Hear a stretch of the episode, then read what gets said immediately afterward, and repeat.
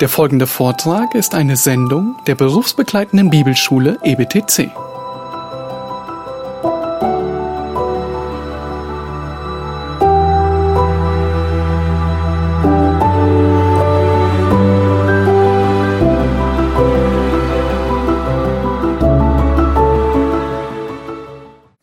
Ich darf ähm, Sie bitten, bevor wir jetzt quasi in den letzten Einzeltext einsteigen, nochmal das Gliederungspaper sich vorzunehmen.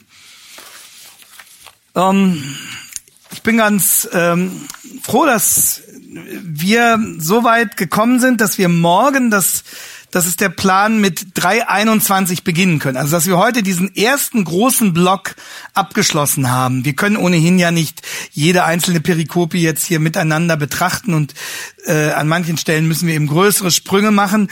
Aber das ist auch nicht schlimm äh, im Hinblick auf unsere, unsere Aufgabe, unser Ziel, das wir uns ähm, vorgenommen haben für diese Tage. Es geht darum, die große Argumentation zu verstehen und dadurch eine Hilfe zu haben, in die einzelnen Texte dann umso besser einsteigen zu können. Und ähm, heute geht es darum zu verstehen, dass Paulus in 1.18 bis 3.20 seine These beweist, dass alle Menschen zu Recht und ohne Ausnahme, also die gesamte Menschheit, also auch die frommen Juden, die Heiden sowieso, unter Gottes Zorn stehen und keine Chance haben, davor gerettet zu werden. Das ist die Kernaussage dieses großen Abschnitts. Und wenn das klar geworden ist, fällt zudem auf, welche Mühe der Apostel sich gibt, wirklich von allen Seiten aus diese These zu begründen, zu belegen. Er will sozusagen, vielen Dank, er will sozusagen verhindern, dass irgendjemand irgendwo noch ein Schlupfloch findet, um sich sozusagen unter diesem Urteil wegzuducken und dem auszuweichen. Das ist eine große pastorale Liebesübung, die der Paulus hier äh, unternimmt, sozusagen, um wirklich jedem eine Kategorie zu geben, die ihm zeigt, lieber Freund, auch du hast keine Chance, dem zu entkommen, ja. Und ähm, deswegen hat der Paulus diese unterschiedlichen Aspekte, die Heiden unter der Sünde, jetzt die Moralapostel unter der Sünde und ähm, wir werden gleich noch sehen, die gesetzesfrommen Juden unter der Sünde, das wird sicherlich auch nicht wenige unserer Predigthörer betreffen. Ich weise Sie aber jetzt schon darauf hin, wie das, wie dieser Text endet. Das können wir dann nicht mehr uns äh, im Einzelnen anschauen, aber es ist wichtig, dass Sie das, dass Sie das wissen, dass Sie das sehen. Dieser Abschnitt über die gesetzesfrommen Juden endet dann mit den Versen 3, 1 bis 8. Und in diesen Versen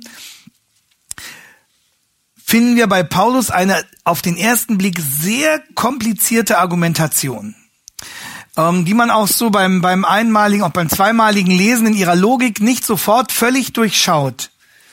Warum fügt Paulus das dort an?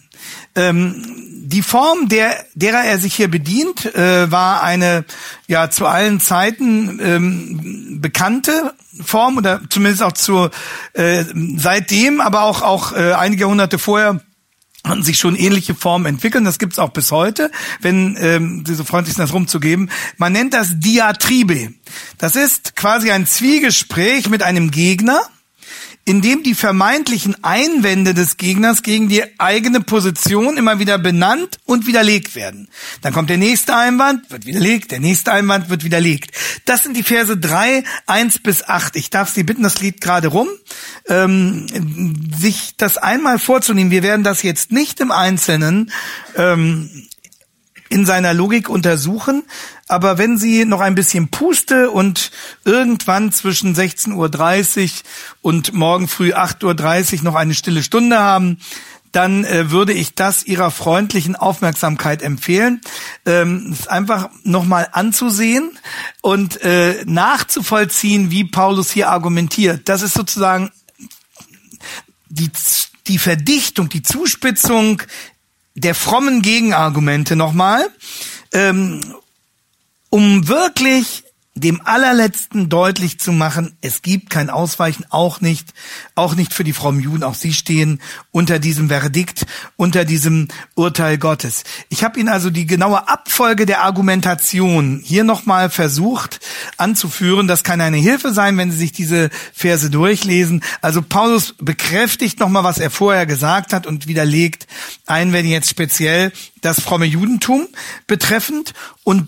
danach, also wenn das abgeschlossen ist, das müssen Sie jetzt vergleichen mit Ihrer Gesamtgliederungsskizze. Ähm, das endet also mit 3.8 und beschließt diesen Abschnitt Gesetzes fromme Juden unter der Sünde und dann ist immer noch nicht gut, ähm, dann fügt Paulus dem Ganzen noch einen halsbrecherischen Schriftbeweis an. Also wo er wirklich Bibelschlaf, Bibelschlaf, Bibelschlaf, Bibelstelle anführt, um nochmal den letzten Zweifler oder den letzten Aufmüpfigen gewirklichermaßen davon zu überzeugen, dass er jetzt endlich vor Gott den Mund halten soll und still sein soll. Also nochmal ein, ein Schriftbeweis mit zahlreichen alttestamentlichen Zitaten, der nun auch noch die letzten kleinsten Löcher für den letzten Fluchtversuch der letzten Maus gewissermaßen verschließt. So. Und die Tatsache, dass Paulus mit, mit dieser Akribie, wirklich mit dieser frappierenden Gründlichkeit nicht nur alle Seiten und Aspekte versucht zu bedenken, sondern dann noch die aller, allerletzten Schlupflöcher zu stopfen, zeigt, dass er gesehen hat, durch die Klarheit, die Gott ihm gibt, wie nötig das ist, weil der Sünder sich mit allen Mitteln gegen seine Überführung sträubt und immer neue Einwände, immer neue Einwände, immer neue Einwände vorbringt. So sind wir. Der Sünder ist nicht bereit, erleichtert nun endlich seine ver verzweifelte Position zu verlassen und sich überführen zu lassen. Wie es ja auch manche Gangster gibt, die so lange auf der Flucht sind, wenn sie, dass sie dann irgendwann froh sind, wenn man sie endlich schnappt, dass endlich dieser Druck weg ist. Äh, so ist das beim Sünder nicht, sondern er, er leistet Widerstand bis zum letzten Blutstropfen. Und Paulus gibt nicht nach, er lässt nicht locker. Er sagt auch, und das ist übrigens sehr vorbildlich äh, dafür, wie wir unsere Aufgabe wahrnehmen sollen. Paulus sagt nicht nach dem zweiten Versuch, ach Junge, komm jetzt, lass stecken, dir ist sowieso nicht zu helfen sondern er, er setzt nochmal an und nochmal an und nochmal an. Natürlich gilt, dass wir die Perlen nicht vor die Säue werfen sollen, aber er befasst, was der Herr Jesus selbst gesagt hat in Matthäus 7, aber er befasst sich ja hier nicht mit einer einzelnen Person, sondern mit den unterschiedlichsten Gruppen und Aspekten. Und äh, er ringt, er kämpft um den Sünder. Und um den Sünder zu kämpfen, bedeutet, ihn mit allen Mitteln zu versuchen, davon zu überzeugen, dass er ein Sünder ist. Verstehen Sie, darum geht es. Und äh, viele trauen sich nicht, den Sünder von seinem Sündersein allzu deutlich zu überführen, weil sie Angst haben, dass der Sünder ihnen dann nicht mehr zuhört. Oder dass sie ihn verärgern könnten oder dass er das als unpassend empfinden könnte. Paulus zeigt uns, was unsere Aufgabe ist. Wir sollen sie taktvoll wahrnehmen. Das können Sie bei Paulus auch sehen in seinen Gesprächen, etwa mit den Provinzfürsten seiner Zeit in der Apostelgeschichte, dass er immer den Takt gewahrt hat, die Höflichkeit, die Form, ähm, Paulus ist nie unflätig geworden. Er, er ist auch nie in einer formalen Hinsicht zudringlich geworden. Er, er ist in all dem immer, wir würden sagen, ein Gentleman geblieben. Auch in der Art des Umgangs mit dem Gegenüber. Aber gerade in dieser Seriosität seiner Form hat er massiv inhaltlich zugepackt. Und das ist unsere Aufgabe, wie ähm, man im Lateinischen sagt, suaviter in modo, fortiter in re. Also sanft in der Art des Vorgehens, aber knallhart in der Sache. Suaviter in modo, fortiter in re.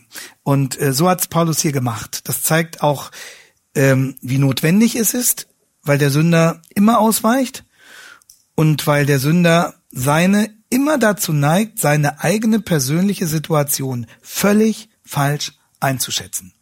Ähm, das müssen wir auch sehen, dass, ähm, dass ja der Sünder sagt sich ja nicht, ich will, ich will blind sein, das sagt er sich ja nicht bewusst, sondern aufgrund dieser Flucht vor Gott und auf, aufgrund auch seines verdunkelten Verstandes. Wir haben ja hier die Konsequenzen der verweigerten Anbetung gesehen, die sich letztlich auch in einem total verqueren und irrationalen Denken niederschlagen. Ähm, er seine Situation völlig falsch einschätzt. Und das kann uns andererseits auch wieder entlasten, weil es zeigt, dass wir auch mit der besten Argumentation den Sünder nicht zwingen können. Und trotzdem müssen wir versuchen, so gut wie möglich zu argumentieren. Das ist eben wieder beides. Das ist dieser Spannungspol, den die Bibel hier vor unseren Augen auf, auf diese Spannungspole, diese beiden, die die Bibel hier vor unseren Augen aufzeigt. Wir müssen wirklich kämpfen um den Sünder und alles versuchen, das letzte Argument aus der Tasche ziehen und andererseits wissen wir, aber dass selbst das beste Argument nichts erzwingen kann, sondern wir angewiesen sind darauf, dass Gott den Sünder erleuchtet und das Wunder an ihm tut. Und die, Reform die Reformatoren haben diesen Vorbehalt in der Confessio Augustana, also das ist eine, eines der großen äh, evangelischen Bekenntnisse 1530 beim ähm, ähm, Reichstag in, in Augsburg, Augsburger Bekenntnis äh, formuliert oder dafür formuliert. Und die haben gesagt, der Sünder findet aufgrund der Evangeliumsverkündigung zur Einsicht und zur Umkehr ubi et quando visum est Deo. Das heißt, wo und wann es Gott gefällt. Ubi et quando visum est Deo. Wo und wann es Gott gefällt. Wir sind darauf angewiesen, dass Gott Augen und Herzen und Verstand öffnet. Aber Gott hat nicht gesagt, äh, ich muss es sowieso tun, also bleibt schön sitzen, sondern er hat uns losgeschickt und gesagt, versucht alles. Versucht alles, was in eurer Macht steht im Wissen darum, dass ich dann letztlich aufschließen muss. Und das führt uns Paulus hier in, ja, in Perfektion vor, äh, wie man den Sünder ringt und bis hin in diese, in diese Di Diatribe, dieses immer wieder den nächsten Einwand des Gegners vorziehen. Und äh, wenn wir mit den Einwänden der Gegner umgehen, auch in der Predigt, dann sollen wir es so machen wie von Thomas von Aquin. Ähm, wir sollen die Einwände der Gegner nicht primitiv darstellen, ja, einen Strohmann umzuhauen, das kostet nicht, das erfordert keine großen Fähigkeiten, sondern am besten ist es, wenn wir die Einwände der Gegner besser darstellen, als sie sie selbst darstellen können. Dafür war Thomas von Aquin zum Beispiel bekannt. Bevor er eine Position zerlegt hat, hat er sie erstmal nochmal besser durchargumentiert als die eigentlichen Vertreter dieser Position und dann hat er sie widerlegt. Und da wurde deutlich, die Wahrheit hat es nicht nötig, den Gegner der Wahrheit erstmal als Karikatur hinzustellen, um dann sich damit auseinanderzusetzen auseinanderzusetzen, sondern seien Sie fair. Seien Sie immer fair, seien Sie präzise und besser, Sie stellen die Gegenposition klüger dar, als äh, Ihre eigentliche Vertreter das schafft. Und wenn Sie sie dann auseinandernehmen und biblisch widerlegen, umso besser. Und so hat Paulus das auch das auch uns hier vor, vorexerziert. Da können wir ganz viel für unsere eigene Homiletik lernen. So, äh, also Diatribe 1 bis 8, Schriftbeweis 9 bis 18 und dann nochmal die Formulierung des Gesamtergebnisses, ähm, die eine Bestätigung der These von 1.18, dem Ausgangsvers dieses ganzen Abschnittes darstellt. So, und da an, bei diesen Versen 19 bis 20 werden wir morgen wieder ansetzen und von dort gewissermaßen abspringen, um dann das Kernkapitel äh, und vor allem die Kernverse in Augenschein zu nehmen, nämlich die Verse 21 bis 26. Darauf freue ich mich schon. Ähm, heute wollen wir ähm, noch einen Blick werfen auf die Art und Weise, wie Paulus den gesetzesfrommen Juden, also das waren seine eigenen Leute gewissermaßen, so einer war er genau gewesen, wie er denen entgegentritt. Und ich denke, dass wir viele solcher Menschen auch in unseren Gemeinden haben, die ähm, sehr geradlinig sein wollen, sehr streng sein wollen und wo mancher in der Gefahr steht, ähm, Evangelium und Gesetz miteinander zu verwechseln. Und deswegen ist auch dieser Abschnitt für uns nochmal sehr, sehr wichtig, auch für unsere Verkündigung. Und ich hoffe, es ist deutlich geworden, wenn Sie diesen Überblick haben, dass Sie dann viel souveräner mit den einzelnen Textteilen umgehen können. Sonst verschwimmt das. Paulus ist so komplex in seiner Argumentation, dass wenn wir diese Grundstruktur nicht vor uns haben, wir uns verlieren und wir, wenn wir zu den einzelnen Texten kommen, nicht mehr wissen, wie funktionieren die eigentlich, an welcher Stelle stehen die, welches Argument nehmen die auf, wogegen richten sie sich. Und deswegen ist mein, mein, meine dringende Empfehlung an Sie, versuchen Sie immer diese, diesen großen Kontext auch bei den anderen biblischen Büchern, die Sie behandeln, im Blick zu haben. Äh, es wird sehr viel mehr Licht auf jeden einzelnen Teil dieses Gesamttextes werfen. Und die Bibel ist so aufgebaut. Die Bibel ist nicht ein, das wissen Sie ja. Die Bibel ist nicht eine Sammlung von von Einzelversen äh, und Einzelabschnitten, sondern äh, es geht immer um das um den großen Gedankengang, der sich durch das ganze Buch hindurchzieht. So, jetzt trage ich Eulen nach Athen, aber jetzt äh, nehmen wir uns noch mal vor 2017, um ein paar ähm, Einsichten daraus noch zu gewinnen, äh, wie wir mit äh, religiösen Menschen, wie wir wie wir religiösen Menschen äh, begegnen, die Religion für Evangelium halten. Ähm, Nochmal ab Vers 17 jetzt. Und ähm, damit ich das nicht durcheinander bringe, wir müssen 16.30 Uhr über die Ziellinie gehen und vorher vorher wird äh, Eberhard Dahm noch ein paar Informationen uns geben wollen und äh, dann ist für heute und kommt danach noch irgendein Programmpunkt, in den ich nicht involviert bin? Nein, okay, dann können Sie also getrost Ihrer Straße ziehen. Gut, also dann äh, ist das nochmal für Sie so 40 Minuten und dann sind wir durch. 17. Siehe, du nennst dich einen Juden und verlässt dich auf das Gesetz und rühmst dich Gottes und kennst seinen Willen und verstehst zu prüfen, woraus es ankommt, weil du aus dem Gesetz unterrichtet bist. Und du traust dir zu, ein Leiter der Blinden zu sein, ein Licht derer, die in der Finsternis sind, ein Erzieher der Unverständigen, ein Lehrer der Unmündigen, der den Inbegriff der Erkenntnis und der Wahrheit im Gesetz hat. Nun also, du lehrst andere, dich selbst aber lehrst du nicht. Du verkündigst, man soll nicht stehlen und stiehlst selber. Du sagst, man soll nicht Ehe brechen und brichst selber die Ehe. Du verabscheust die Götzen und begehst dabei Tempelraub. Du rühmst dich des Gesetzes und verunehrst doch Gott durch Übertretung des Gesetzes. Bis dahin erstmal. Also ich habe nicht den Anspruch, dass wir diesen Text jetzt ganz und vollständig auslegen können noch in der verbliebenen Zeit. Aber ich denke, das Problem ist aus diesen Versen schon deutlich geworden. Da verlässt sich jemand auf trügerische Sicherheiten. Und man könnte diesen Text überschreiben mit der, mit dem Titel, worauf du dich nicht verlassen kannst. Das wäre ein guter, ein gutes Predigtthema. Sonst sagen, sagen wir oft, worauf du dich verlassen kannst. Ich würde über diesen Text predigen unter der Überschrift, worauf du dich nicht verlassen kannst. Pass auf, dass deine Sicherheit nicht an Dingen festgemacht ist, die diese Sicherheit nicht leisten können selbst wenn sie für sich genommen sogar gut sein könnten. Drei Rettungsschilder, drei Warnschilder stellt Paulus hier auf. Das erste Warnschild trägt die Inschrift, verlass dich nicht auf deine religiöse Herkunft. Worauf du dich nicht verlassen kannst, auf deine religiöse Herkunft, auf deine fromme Mutter, auf deine gute Tradition. Also verlass dich nicht auf deine religiöse Herkunft. Und Paulus hatte ja eine sehr gediegene religiöse Herkunft. Dieser Name, siehe, du nennst dich einen Juden, drückt den ganzen Nationalstolz aus und äh, war im ersten Jahrhundert der Lieblingsname, mit dem sie sich bezeichneten. In früheren Jahrhunderten haben sie sich Hebräer genannt, wegen der Sprache. Eine andere Bezeichnung war noch Israeliten, wegen des Landes. Aber zur Zeit Jesu war am geläufigsten diese Bezeichnung Jude, also Juda diejenigen, die geblieben sind nach der Teilung des Reiches. Und die Juden hielten den Namen für angemessen, sie in sich selbst für etwas Besseres, weil sie ja das auserwählte Volk Gottes waren. Und sie waren ihrer Berufung gegenüber den Heiden schon lange untreu geworden. Ne? Abraham, 1. Mose 12, 3, durch dich sollen gesegnet werden alle Geschlechter der Erden, das interessierte sie schon lange nicht mehr, auch wenn sie sich auf Abraham beriefen.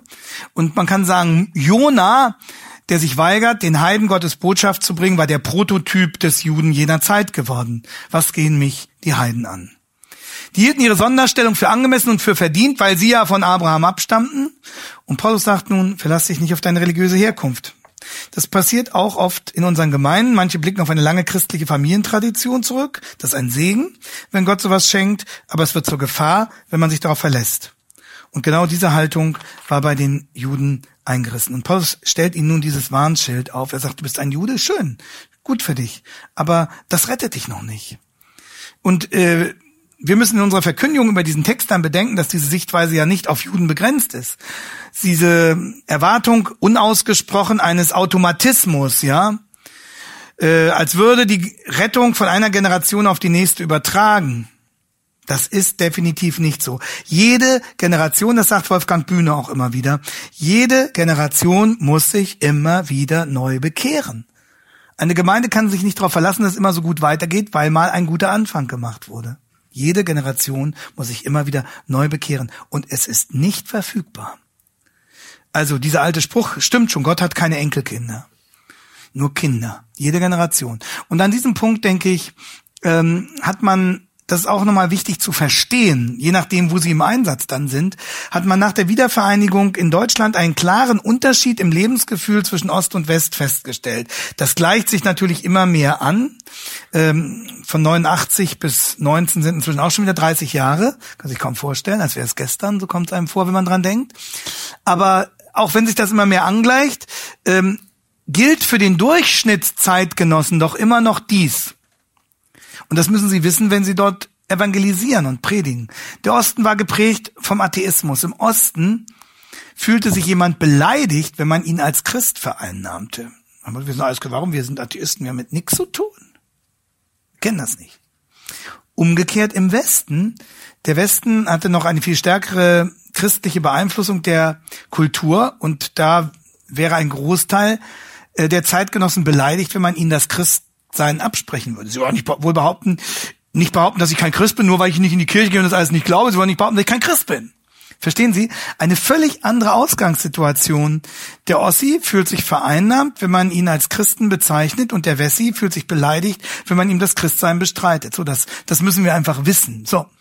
Und im Westen wird Christ eben oft noch gleichgesetzt mit anständiger Bürger, der seine Kirchensteuer zahlt. Und deswegen gibt es Umfragen, wie viel Prozent der Christen glauben noch, dass die Auferstehung stattgefunden hat. Was für eine absurde Frage, ne? Dass davon ausgegangen wird, dass es Christen gibt, die Christen bleiben, obwohl sie nicht glauben, dass die Auferstehung stattgefunden hat. Aber das ist das Denken dahinter. Das müssen wir wissen und das müssen wir adressieren, darauf müssen wir uns einstellen. Und Paulus entlarvt dieses Denken, schließlich waren wir ja immer schon Christen als Selbsttäuschung und er stellt seinen jüdischen Volksgenossen eben diese Warnung vor dem sich verlassen auf religiöse Herkunft, auf Kultur, auf Familientradition, auf Konfirmation, auf Kindergottesdienst, auf Erziehung und so weiter. Stellt er ihnen deutlich vor Augen. Trügerische Sicherheit. So, und dann das zweite Warnschild. Verlass dich nicht auf dein religiöses Herrschaftswissen. Verlass dich nicht auf dein religiöses, man könnte auch sagen, Wissen. Herrschaftswissen ist ein bisschen ein bisschen ironischer Begriff, der in der Politik gern verwendet wird. Also Herrschaftswissen ist ein Wissen, das ich anderen voraus habe. Ein Wissen, das ich aufgrund einer bestimmten Position habe. Ein Wissen, das mir anderen gegenüber einen Vorteil verschafft. Und da haben die Linken gesagt, das Herrschaftswissen. Also beispielsweise, wenn jemand aus einer bildungsbewussten Familie kommt und dadurch bestimmte Dinge kennt, die andere Mitschüler nicht kennen, sondern das ist Herrschaftswissen. Ja, das ist Klassenkampf, mit diesem Begriff zu operieren. Aber, aber Paulus meint das hier in einer anderen Weise. Die Juden hatten ja den anderen ein Wissen voraus, etwa um das Alte Testament. Aufgrund ihrer Position. Sie waren ja das erwählte Volk. Und so verstanden viele Juden auch ihren religiösen Erkenntnisvorsprung. Sie waren stolz drauf. Wir sind das auserwählte Volk. Wir wir haben unseren Kindern schon beigebracht die zehn Gebote. Wir haben ihnen schon die Kinderbibel ähm, nahegebracht, als sie kaum laufen konnten und so weiter. Ja? Und dadurch sind wir Gott von vornherein viel näher als die anderen.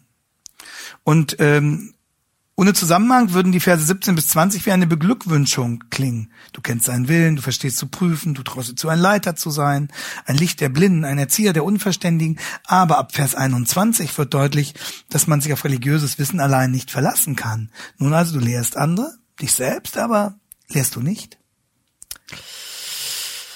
Aber die von Paulus angesprochenen haben noch mehr zu bieten. Du verstehst zu prüfen, also Urteilsfähigkeit. Du bist aus dem Gesetz unterrichtet. Du hast einen guten Konfirmandenunterricht genossen oder einen guten Religionsunterricht, einen guten Kindergottesdienst. Dein Selbstbewusstsein reicht so weit, dass du dich sogar als Lehrer siehst. Und das sollte ja Israel auch ursprünglich sein, Lehrer der Heiden. Die Juden fühlten sich berufen, die Heiden zu lehren. Sie haben es dann nur leider nicht mehr gemacht. Aber Paulus sagt, du hast Gottes Wort in der letzten Konsequenz aber trotzdem nicht verstanden. Obwohl du dir einbildest, den Überblick zu haben. Vers 20, da sagt er, sie haben die Form der Erkenntnis und der Wahrheit. Das ist eine ganz auffällige Formulierung, der den Inbegriff der Erkenntnis und der Wahrheit hat. Man könnte Inbegriff noch besser übersetzen mit Form. Da steht im Griechischen Morphä. Und Morphä bedeutet eigentlich so viel wie Gestalt. Morphä, du hast die Gestalt der Erkenntnis aber in einem Zusammenhang, wo das kritisch dargestellt wird, bedeutet es nur die äußere Form. Und das heißt es ja eigentlich. Du hast nur die äußere Form der Erkenntnis. Das kann man ganz gut durch 2 Timotheus 3, Vers 5 erklären, wo Paulus sagt, sie haben den Schein der Frömmigkeit. Und die haben hier den Schein der Erkenntnis. Die können das auswendig zitieren vielleicht. Die können bestimmte Rabbi-Zitate dazu auf den Tisch legen. Den Schein der Erkenntnis. Das ist hier gemeint. Das müssen wir erklären. Und das war das Problem des rabbinischen Judentums weithin zur Zeit Jesu. Die hatten ja noch die Offenbarung. Das Alte Testament, aber eben sehr stark vermischt mit menschlich-rabbinischer Tradition. Da gab es ja noch Leute wie Nikodemus, die ein ernsthaftes Anliegen hatten, die deswegen auch von Jesus angezogen waren. Aber, sagt Paulus, selbst das, was du richtig begriffen hast, ab Vers 21. Also 20, das war nur der Schein der Erkenntnis, nur die äußere Form. Du kannst die richtigen Sprüche sagen, du kannst die richtigen Antworten geben, du kannst dich nach außen hin so darstellen, dass die anderen dich für einen echten halten. Aber, aber selbst das, was du richtig begriffen hast und andere lehrst, sagt Paulus, das praktizierst du nicht wirklich. Du lehrst andere, dich selbst aber lehrst du nicht, verkündigst, man soll nicht stehlen und stiehlst selber. Und äh, Sie merken, Paulus deckt den Zustand seines Gegenübers hier durch einige rhetorische Fragen auf. Also eine rhetorische Frage ist eine Frage, bei der die Antwort schon klar ist. Die ich nicht ehrlich stelle, um eine Antwort zu bekommen, sondern um den anderen von etwas zu überführen. Weil die Antwort vollkommen offenkundig ist. Und das macht Paulus hier. Und Paulus zeigt auf ein völlig widersprüchliches Verhältnis zwischen ihrem vermeintlichen Wissen, ihrem Herrschaftswissen, ihrem religiösen Wissen und ihrem praktischen Verhalten. Paulus sagt, du lehrst dich selbst nicht. Das heißt, du misst mit zweierlei Maß. Du forderst von dem anderen was und hältst es selber nicht ein. Du stiehlst selber. Einige Ausleger meinen, das sei relativ verbreitet gewesen in Israel damals, mehr so als ein Kavaliersdelikt. Aber was hat Jesus gesagt über die Tempelkontrolleure, die sich bereichert haben? Ihr habt, Johannes 2, Vers 16, aus dem Bethaus eine Mördergrube gemacht. Oder denken Sie an die große Rede, die Jesus gegen die Pharisäer in Matthäus 23 gehalten hat, Vers 14, wo er sagt, sie haben sich bereichert an den Witwen. Du gehst selber mit anderen nicht richtig um, du brichst selber die Ehe. Du verabscheust die Götzen immerhin, gut, dass du sie verabscheust, aber du gehst Tempelraub, was meint er damit? Verstehen Sie? Und das sind die Dinge, die Sie dann erklären müssen. Und ähm, es hat sich immer bewährt als ein, ein gutes Prinzip in der Predigtvorbereitung, dass wirklich alle Dinge, die ich nicht verstanden habe, ich so lange versuche zu ergründen, bis ich zumindest meine, sie verstanden zu haben. Kann mich immer noch täuschen, aber ich muss zumindest meinen, sie verstanden zu haben. So lange zu wühlen in den Kommentaren, andere zu fragen und so. Das nicht zu übergehen. Wir neigen manchmal dazu, äh, sozusagen das an den Texten, was wir sowieso schon kennen, was uns vertraut ist, das nehmen wir dann auf und daraus machen wir was. Und äh, die anderen Sätze, die sich uns dann nicht gleich erschließen, ja, die nehmen wir dann so irgendwie so mit, da huschen wir durch. Und äh, auf diese Weise ist garantiert, dass wir den Text nicht so verstehen, wie der Autor ihn gemeint hat. Und äh, meine äh, immer wieder beglückende Erfahrung äh, ist die, dass sozusagen die größten Lichter uns aufgehen, wenn wir an den Punkten, die sich sperrig erweisen, wenn wir da so lange bohren, bis wir, bis wir meinen, die Lösung gefunden zu haben. Kommentare lesen, möglicherweise andere Brüder fragen und so. Verstehen Sie, das ist also, wir müssen wenigstens den Eindruck haben, jeden Teil des Textes verstanden zu haben. Und das heißt nicht, dass wir alles und jedes kleinste Detail in der Predigt präsentieren müssen. Wir müssen denen ja eine Linie zeigen. Wir können gar nicht alles sagen, was wir zu einem Text studiert haben, wenn wir ordentlich studiert haben in einer Predigt. Aber wir müssen es begreifen erstmal. Wir müssen wissen, wie die Argumentation funktioniert in diesem Text, wie das läuft. Und äh, deswegen müssen wir auch, das ist auch einer der ersten, bei einem der ersten Durchgänge, wo wir lesen, deutlich schon markieren, was ist noch unklar, wo ist uns die Logik nicht ganz klar. Ist das jetzt ein Widerspruch, der näher anmeldet, oder soll das ein weiteres Argument sein? Oder äh, ist das eine rhetorische Frage, die er hier stellt? Und so, wir müssen wirklich versuchen zu verstehen, jeden, jeden Halbsatz, wie der sich einfügt in das Ganze. Ähm, wie gesagt, das gelingt uns nicht immer in gleicher Weise, aber das muss unser Ziel sein. So, und deswegen, das ist ja völlig, was heißt hier Tempelraub? Was gehen die, was begehen die Tempelraub? Ähm, dazu habe ich aus den Kommentaren Folgendes herausgefunden. Seit dem babylonischen Exil gab es schon eine starke Abneigung immerhin gegen den Götzendienst in Israel. Aber trotzdem sagt Paulus, straf dein Verhalten, deine Worte lügen. Inwiefern Tempelraub? Nun, das konnten verschiedene Dinge sein, dass man beispielsweise Gaben zurückhielt, die Gott eigentlich zustanden und sie umwidmete. Sie wissen, dass einige diesen Trick entwickelt hatten, Dinge, die sie eigentlich ihren, ihren Eltern geben mussten, haben sie einfach mit dem Wort Korban umgewidmet und dann dem Tempel gegeben. So. Aber wahrscheinlich hat Paulus bei Tempelraub auch die heidnischen Tempel auf dem Schirm, äh, die offensichtlich von Juden beraubt wurden aus Gründen der Bereicherung. da hat man gesagt, warum tun wir doch noch ein gutes Werk, wenn wir die heidnischen Tempel berauben? Es gab wirklich in weiten Teilen des Judentums damals zum Teil moralisch ziemlich problematische Zustände, um es höflich zu formulieren. Und Paulus sagt, wenn ihr so viele krumme Touren macht, euer Herrschaftswissen hilft euch gar nichts. Es bringt euch vor Gott keinen Vorteil im Endeffekt. Im Gegenteil, gerade weil du mehr weißt als andere, ist deine Verantwortung umso größer und folglich deine Verurteilung umso klarer. Und am Ende wird dein vermeintlicher Vorteil zum Nachteil, weil dein Urteil umso deutlicher ausfällt. Denn dein praktischer Verstoß, und das musst du wissen, dein praktischer Verstoß gegen Gottes Gebote ist immer auch aus Gottes Sicht ein Angriff auf Gott selbst. Und das macht, das macht die Sache so ernst, dass Gott sich in einer Weise identifiziert, dass wenn wir das, was er von uns auch gehorsam befolgt haben will, wenn wir das nicht tun, wenn wir dagegen angehen, wenn wir uns weigern, dass das immer auch gegen Gott ist. Vor ihm leben wir. Gott ist unsere moralische Instanz. Er zuerst und er zuletzt. Wenn Menschen das blöd finden, das können wir notfalls noch ertragen. Ist mir auch nicht so angenehm, aber nicht so schlimm. Wenn wir von Menschen in irgendeiner Weise äh, bewertet werden, die uns nicht angenehm ist. Aber wenn wir davon ausgehen müssen, ein Gottesurteil so darzustellen, dann wird's, dann wird's kritisch. Also. Und dann führt Paulus das auch aus und er sagt, du verunehrst Gott, Vers 23. Dein Verhältnis zu Gott persönlich ist immer wichtiger als das Gesetz. Und du trägst dazu bei, dass sein Name unter den Heiden verlästert wird. Wenn man sagt, hey, die berufen sich da auf Gottes Wort und guck dir die mal an. Das heißt, je mehr Licht einer empfangen hat, umso größer seine Verantwortung, umso mehr Schaden kann er anrichten. Und schaut mal, das gilt doch bis heute, ne? Schade, wie viel Schaden entsteht durch die Sünde von Christen? Selbst also von echten Christen, die dadurch nicht verloren gehen oder so. Aber wie viel Sünde? Warum? Weil wenn wir sündigen und die Leute wissen, dass wir als Christen sündigen, es letztlich auf Jesus zurückfällt. Und es beschädigt das Zeugnis des Christen. Und was fast noch schlimmer ist für unsere Zeitgenossen, es beruhigt die Nichtchristen, da sie ja mal sagen können, guck mal, die sind auch nicht besser. Dann können wir ja so falsch nicht liegen.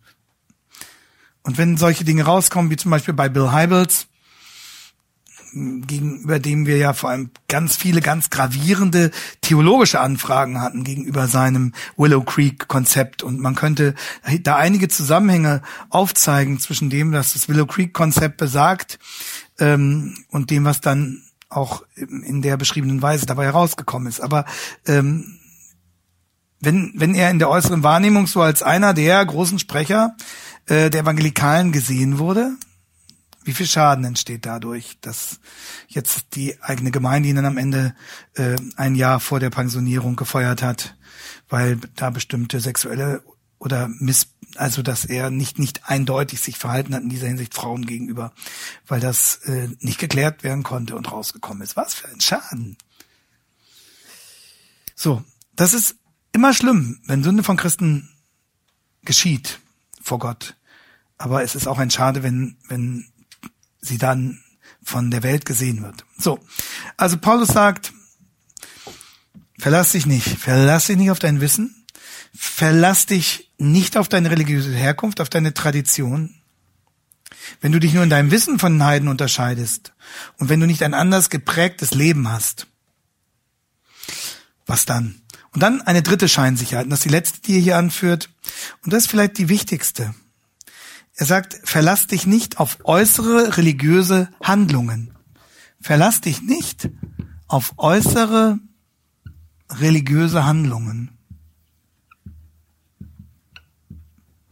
Auf Rituale, auf Ordnungen und Traditionen. Und dass äh, du dann sagst, ja, der hat ja das und das immer gemacht. Oder das und das nicht gemacht. Und das, das Paradebeispiel bei den Juden war natürlich die Beschneidung. Das sind jetzt hier diese letzten Verse. Die Beschneidung hat nur Wert, wenn du das Gesetz hältst. Bist du aber im Übertritt des Gesetzes, ist deine Beschneidung zur Unbeschnittenheit geworden. Die Ab das Abendmahl wirkt nicht für sich selbst, nur weil du das Abendmahl einnimmst. Die Taufe hilft dir nichts, nur weil sie vollzogen wurde. Die Reformatoren haben gesagt, das wirkt nicht ex opere operato. Äh, das hat die katholische Kirche nämlich vertreten. Die hat gesagt, ähm, das Ritual wirkt durch sich selbst, ex opere operato, das heißt durch seinen Vollzug, aus dem Vollziehen des Aktes, also weil die Operation quasi gemacht wird, wirkt sie. Und die Bibel sagt, nein, das wirkt nicht. Das Abendmahl hilft dir nichts, wenn du nicht an Christus glaubst. Und die Beschneidung hilft dir auch nichts. Ähm, es gab nämlich im Judentum auch solche Lehren. Kein beschnittener jüdischer Mann wird die Hölle sehen, haben einige ähm, Rabbis gelehrt. Und sogar im Midrash, also in der klassischen rabbinischen Auslegung, findet man dieses Versprechen, Zitat, Gott schwor Abraham, dass niemand, der beschnitten sei, in die Hölle geschickt werde. Das war natürlich eindeutig gegen Gottes Wort. Da konnte man schon Jeremia 9, 24, 25 dagegen anführen. Die äußere Beschneidung nützt überhaupt nichts vor Gottes Gericht. Das hätten die Juden wissen können. Aber Paulus sagt dann in Vers 25, die Beschneidung hat nur Wert, wenn du das Gesetz hältst. Das heißt, wenn du schon durch Taten vor Gott gerecht werden willst, dann reicht die Beschneidung nicht aus. Also dann bitte das ganze Programm. Wenn du durch Taten gerecht werden willst vor Gott, dann das ganze Programm. Jedes einzelne Gesetz, und zwar jedes einzelne Gesetz vollkommen und jedes einzelne Gesetz vollkommen immer ohne Ausnahme. Wenn schon, denn schon. Und da ist klar, das schafft keiner. Und damit ist es klar, durch die Beschneidung kann man nicht gerettet werden. Denn man kann durch die Beschneidung nur gerettet werden, wenn man alles andere auch vollkommen und immer einhält sondern es ist ein Zeichen. Nicht mehr und nicht weniger. So, und damit, damit sagt Paulus, du stehst auf einem, aus einem völlig schwankenden Grund. Und diese Warnung des Paulus gilt nicht nur seinen jüdischen Volksgenossen damals, sondern gilt uns heute genauso. Verlass dich niemals darauf, dass du bestimmte äußere religiöse Handlungen vollziehst. Selbst richtige, gute Handlungen, die für sich wichtig sind. Abendmahl ist gut, Tauf ist gut, Teilnahme am Gottesdienst ist gut und wichtig, Bibellese ist gut und wichtig, regelmäßige stille Zeit ist ganz, ganz wichtig. Aber nur dadurch, dass du das tust, bist du vor Gott nicht gerettet und auch das nach vorn kommen bei einer Evangelisation ist zunächst mal nur eine religiöse Handlung. Zunächst mal. Und nun kommt es drauf an, ist das der äußere Ausdruck für das, was in meinem Herzen geschieht? Wenn einer nach vorn geht, ist das der äußere Ausdruck davon, dass er sich wirklich in seinem Herzen bekehrt hat. Dann ist das Entscheidende daran ohnehin, dass ich mich in meinem Herzen an Jesus wende. Und dann kann das nach vorne kommen ein Zeugnis dafür sein. Nicht mehr und nicht weniger. Denn die Bekehrung erfolgt ja im Herzen und nicht dadurch, dass ich in einem Saal 50 Schritte auf eine Bühne zugehe. Das ist ja ein äußerer Akt, das ist ein äußeres religiöses Ritual. Es kann sein, dass dieser äußere Akt Ausdruck dessen ist, dass ich in meinem Herzen mich bekehrt habe. Aber diese Bekehrung wäre genauso gültig, wenn ich nicht nach vorne gegangen wäre, sondern wenn ich nur in meiner Bank sitzend das still vor Gott ihm gebracht hätte. Ähm, und das, das ist ein bisschen die Gefahr auch dieser, dieser Tradition, die nicht schlecht sein muss. Meine Frau hat sich auch ähm, bekehrt im Vollzug einer solchen Evangelisation, wo man dann nach vorn ging. Meine Mutter auch. Ähm, das also, und ich weiß, die beiden sind wirklich bekehrt. Ähm, aber sie sind nicht bekehrt, weil sie nach vorn gegangen sind in einer bestimmten Stunde bei einem Ritual, sondern weil sie Jesus ihr Leben gegeben haben und seine Vergebung im Glauben ergriffen haben. Wenn wir morgen drüber reden. Und die große Gefahr solcher Rituale ist, dass sie Scheinbekehrungen provozieren können, dass jemand sagt, ich bin ja am 3. Mai 2017 nach vorne gegangen, deswegen bin ich Christ. Nein, deswegen bist du nicht Christ. Vielleicht bist du deswegen nach vorne gegangen, weil du da Christ geworden bist. Kann sein. In deinem Herzen. Aber dann wärst du auch Christ gewesen, wenn du nicht nach vorne gegangen wärst. Und du kannst nicht sagen, ich bin Christ, weil ich am 13. Mai 2017 nach vorne gegangen bin. Du kannst dich nicht verlassen auf äußere religiöse Handlungen. Ich denke, ähm, Sie haben es verstanden. Also das kann, wenn es gut läuft, der Ausdruck einer Herzensbekehrung sein. Und dann ist das durchaus okay, dass man das als Zeugnis macht. Es kann aber auch nur eine äußere Handlung sein, die jemand mitmacht, weil man das von ihm erwartet. Oder weil andere das auch machen. Oder weil er emotional von der Situation so ergriffen ist, dass er einfach mitgeht, wenn die anderen gehen. Dann ist es keine Bekehrung. Verstehen Sie? Und dann kann das nochmal zu einer Hypothek, zu einer Belastung werden, weil es eine trügerische Sicherheit vermittelt, dass jemand vor sich selbst ich bin ja nach vorne gegangen. Verlass dich nicht auf äußere religiöse Handlung. Und da es schon spät ist und wir jetzt schon ein Stück weit auf die Zielgerade zugehen, darf ich an dieser Stelle nochmal äh, Theo Lehmann zitieren, der, um sozusagen die Hilflosigkeit religiöser Handlungen darzulegen, gern die Geschichte von einer Flugzeugkrise erzählt hat. In einem Flugzeug, so ist eben Theo Lehmann, der erzählt solche Geschichten, ist an einer Tragfläche ein Brand ausgebrochen. Der Flugkapitän meldet sich über Lautsprecher und sagt, meine Damen und Herren, bewahren Sie bitte die Ruhe, wir haben den Brand gleich unter Kontrolle. Aber das gelingt nicht. Wieder meldet sich der Kapitän einige Minuten später. Meine Damen und Herren, wir versuchen in wenigen Minuten eine Notlandung. Sollte unter unseren Fluggästen ein Pfarrer sein, bitte ich ihn, sich sofort zu melden. Niemand meldet sich. Ich war ja nicht an Bord. Und daraufhin kommt kurzer Zeit dann nach, bin auch ganz dankbar, ich nicht an Bord war, da wieder die Stimme des Kapitäns, weil sich kein Fahrer gemeldet hat. Ja, ist denn niemand unter den Fluggästen, der wenigstens eine religiöse Handlung vornehmen könnte? Ich wiederhole, eine religiöse Handlung. Da hebt sich ein Mann, nimmt seinen Hut aus der Ablage und geht damit sammelnd durch die Reihen. Ne? Eine milde Gabe. Wer weiß schon, wer weiß schon, was eine religiöse Handlung ist. Ne? Ähm, die hilft uns auch nicht. Ähm, in dem Fall ist das Absurde jedem klar. Wenn ein Flugzeug abstürzt, dann hilft das Kollektieren auch nichts mehr. Aber was Paulus in Römer 2 sagt, ist, das gilt nicht nur fürs Kollektieren, das gilt für alle religiösen Handlungen, selbst für richtige religiöse Handlungen. Es gilt auch für die Beschneidung, auch für die Taufe, auch für das Abendmahl. Sie können dich nicht vor Gott retten, weil du, Vers 27, trotz Buchstabe und Beschneidung ein Übertreter des Gesetzes bist. Und dann nochmal, Vers 29 gewissermaßen das Fazit, sondern der ist ein Jude, der es innerlich ist. Und seine Beschneidung geschieht am Herzen, im Geist, nicht dem Buchstaben nach. Und seine Anerkennung kommt nicht von Menschen, weil er da mitmacht bei dem Ritual, sondern von Gott. Paul sagt damit, ähm, der nimmt das jetzt als Metapher, als Bild auf dein Herz muss gereinigt werden. Dein Herz muss gereinigt werden. Und nur, äh, dass, dass es keine Missverständnisse gibt. Äh, Paulus meint hier mit dem Buchstaben nicht einfach die Bibel. Das ist ganz, ganz wichtig, weil das ähm, von den Bibelkritikern gern benutzt wird, um zu sagen, seht mal, die Bibel sagt doch selbst, dass wir uns nicht so an die Bibel klammern sollen. Äh, Paulus meint hier mit dem Buchstaben nicht die Bibel. Paulus meint hier nicht, Junge, es kommt nicht so auf das geschriebene Wort an, du musst nicht so verkopft sein, sondern es kommt darauf an, was du in deinem Innern empfindest. Also nach dem Motto, das Theoretische tötet das Spirituelle. Das sagt Paulus hier definitiv nicht. Er sagt das ja nochmal, Sie können das als Parallelstelle daneben schreiben, in 2. Korinther 3, Vers 6, ganz ähnlich. Christus hat uns tüchtig gemacht zu Dienern des neuen Bundes, nicht des Buchstabens, sondern des Geistes.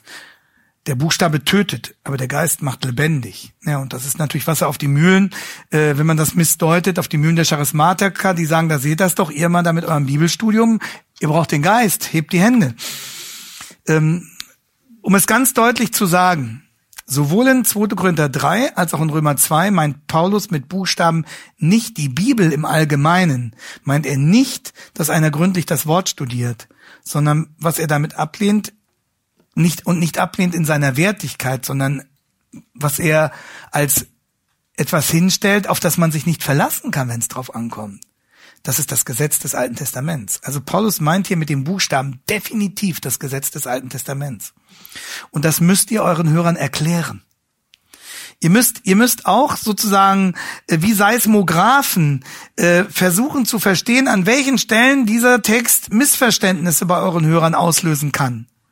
Und dann müsst ihr alles tun, was möglich ist, um diese Missverständnisse aufzuklären, ihnen zu helfen, dass sie nicht in diese Fallen tappen. Und es ist eure Aufgabe, die Fallen zu sehen und euren Leuten zu helfen, nicht da hineinzutappen. Man muss dann natürlich immer darauf achten, dass man sich nicht verzettelt in diesen äh, Beobachtungen und das entscheidend ist, dass die, die Linie sozusagen der Botschaft deutlich wird und da muss man versuchen, aber verantwortlich, so unkompliziert wie möglich, diese Dinge mit einzubauen. Und ihr merkt, es erfordert viel, viel, viel Arbeit, so etwas wirklich gut auf die Reihe zu bringen, weil es kompliziert ist. Predigten vorzubereiten ist wunderschön, aber es ist, es ist teilweise wahnsinnig kompliziert. Wir müssen sehr genau gucken, was, was will Gott in dem Text sagen und wie können wir diese Botschaft hineinsprechen, ohne sie zu verändern, mitten in die Situation unserer Hörer. Das ist die Aufgabe. Wir können zu ihnen nicht so predigen, als ob sie damals lebten, sondern sie, sie hören die Botschaft heute. Aber wir müssen in der Substanz genau dieselbe Botschaft bringen. Und deswegen müssen wir die Botschaft gut verstanden haben und wir müssen die Situation unserer Hörer gut verstehen und wir müssen die Zeit gut verstehen, in der sie leben. Und deswegen müssen wir wachsam unsere Zeit auch beobachten und versuchen zu verstehen, was mit unseren Leuten los ist, wie es denen geht, wie die ticken. Und die Grundlage für alles ist, dass wir das Wort Gottes verstehen, damit wir im Licht des Wortes Gottes diese Zusammenhänge sehen können. Das ist eure Aufgabe, wenn ihr predigt.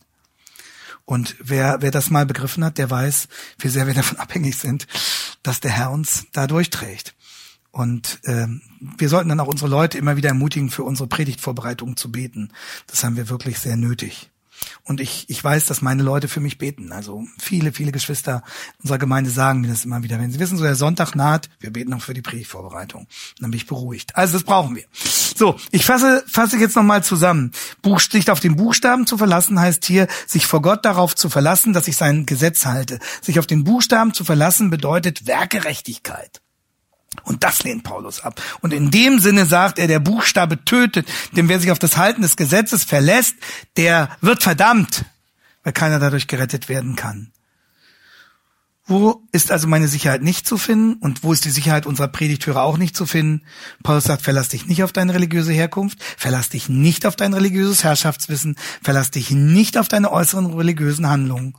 Und dazu gehört auch, verlass dich nicht darauf, dass du einen geflochtenen Zopf hast und einen Rock trägst, der lang genug ist und dich an alle Regeln hältst. Das rettet dich nicht die Bohne. Es kann unter bestimmten Umständen nicht verkehrt sein, das eine oder andere zu tun, ähm, aber das macht dich nicht zum Christen und wenn du das nicht tust, äh, hindert das auch, dich auch nicht daran, Christ zu sein. Sondern das entscheidet sich an anderer Stelle.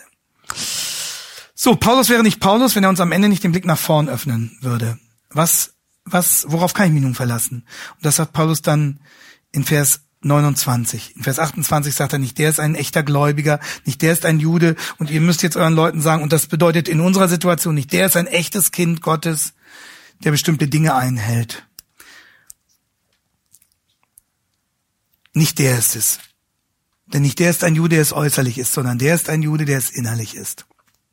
Und seine Beschneidung geschieht am Herzen, im Geist, nicht dem Buchstaben nach, also nicht als Gesetzeserfüllung. So, das Entscheidende ist mein Verhältnis zu Gott. Und das ist nicht äußerlich, sondern es ist innerlich. Es ist nicht sichtbar, sondern es ist unsichtbar. Es geschieht nicht durch äußere Handlungen am Körper, also am Fleisch, wie Paulus sagt, sondern im Herzen.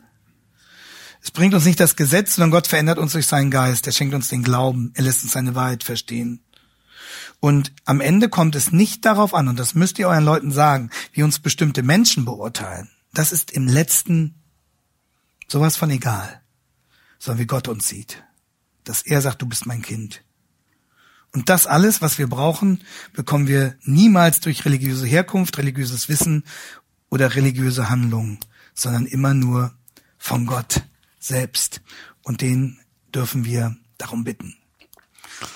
Und dann, wie gesagt, nachdem Paulus diese Situation eingeordnet hat und denen gesagt hat, dass sie unter dem Verdammungsurteil stehen und Rettung brauchen, dann kommt die Diatribe, 3, 1 bis 8, wo er nochmal einzelne eine Argumentationsreihe, die dagegen angeführt wird, entkräftet. Und dann kommt nochmal der ausführliche Schriftbeweis, alttestamentliche Stelle an alttestamentliche Stelle gefügt. Und dann steht am Ende unwiderlegbar diese Bilanz, Vers 19, Kapitel 3. Wir wissen aber, nachdem wir es nun seit Kapitel 1, 18 durchbuchstabiert haben, unter Schweiß und Tränen. Wir wissen aber, sagt Paulus, dass das Gesetz alles, was es spricht, und zuletzt hat er zu den Juden geredet, deswegen nimmt er die hier nochmal besonders ins Visier, zu denen, man könnte sagen, zu denen zunächst sagt, die unter dem Gesetz sind, also denen, die sich besonders darauf berufen und denen, die meinen, besonders fromm zu sein. Warum? Damit sie nun endlich beruhigt sind und vor Gott eine Erfolgsrechnung präsentieren können? Nein, warum? Damit jeder Mund verstopft werde und alle Welt vor Gott schuldig sei. Alle überführt. Weil aus Werken des Gesetzes kein Fleisch, also kein natürlicher Mensch vor ihm gerechtfertigt werden kann. Denn durch das Gesetz kommt was? Erkenntnis der Sünde. Das kommt, das kann es leisten. Und dann wird Paulus wahrscheinlich einmal tief durchgeatmet haben. Und morgen früh beginnen wir dann mit diesem strahlenden Text ab Vers 21. Jetzt aber, jetzt aber. Und das ist die Stelle, zu der Martin Lloyd Jones gesagt hat, äh, und es gibt viele Stellen davon in der Bibel, zu denen er das gesagt hat, praise God for the buts of the Bible. Ne? Danke Gott für die Aber der Schrift. Praise God for the buts of the Bible. Und wir wollen mit diesem But mit diesem einen But of the Bible morgen beginnen. Und dann kommen wir zu dem absoluten Kernabschnitt des Römerbriefs 3, 21 bis 26. Und ich würde mich freuen, wenn ihr alle, sie alle wieder mit guter, mit gutem Schwung und ausgeschlafen dabei seid. Und wenn es uns morgen gelingt, dann einen weiteren großen Abschnitt des Römerbriefes miteinander zu erforschen Und äh, ich bitte um Entschuldigung dafür, wir haben es jetzt heute mit der Fragerunde nicht geschafft.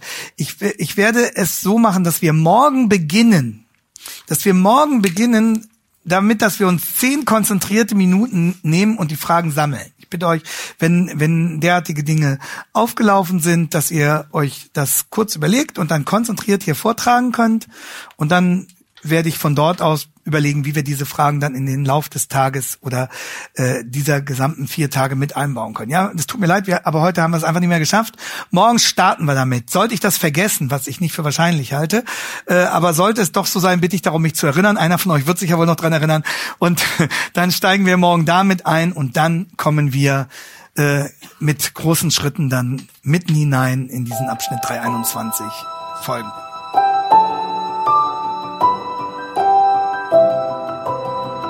Diese Sendung war von der berufsbegleitenden Bibelschule EBTC.